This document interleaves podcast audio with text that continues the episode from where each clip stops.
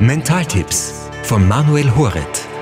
Und es kommt auch nicht von ungefähr, dass wir diesen Mentaltipp heute für Sie haben, denn heute ist der Welttag der Komplimente.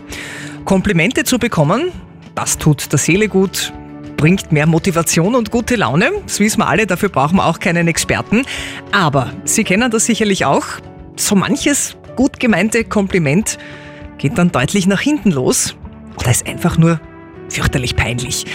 Man muss es also auch schon können, Komplimente zu machen. Manchen ist das in die Wiege gelegt, andere brauchen vielleicht ein paar Tipps und die hat jetzt ORF-Mentalexperte Manuel Horet für uns, nämlich drei schnelle und gute Tricks, wie Sie heute am Tag der Komplimente Ihr Kompliment richtig formulieren. Starten wir mit Tipp Nummer eins mit den kreativen Komplimenten.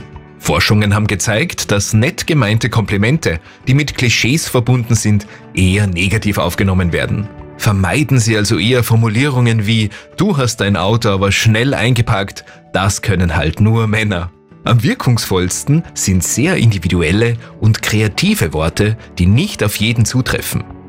Tipp Nummer zwei sind die persönlichen Komplimente. Machen Sie, so gut es geht, nicht direkt zu Gegenständen Komplimente, sondern eher zu Verhaltensweisen und Eigenschaften. Das ist aber eine schöne Jacke, klingt zwar höflich, aber bei weitem nicht so persönlich wie Deine neue Jacke passt wunderbar zu deinen blauen Augen. Und Tipp Nummer drei sind die schnellen Komplimente. Sprechen Sie immer sofort das an, was Sie jetzt begeistert.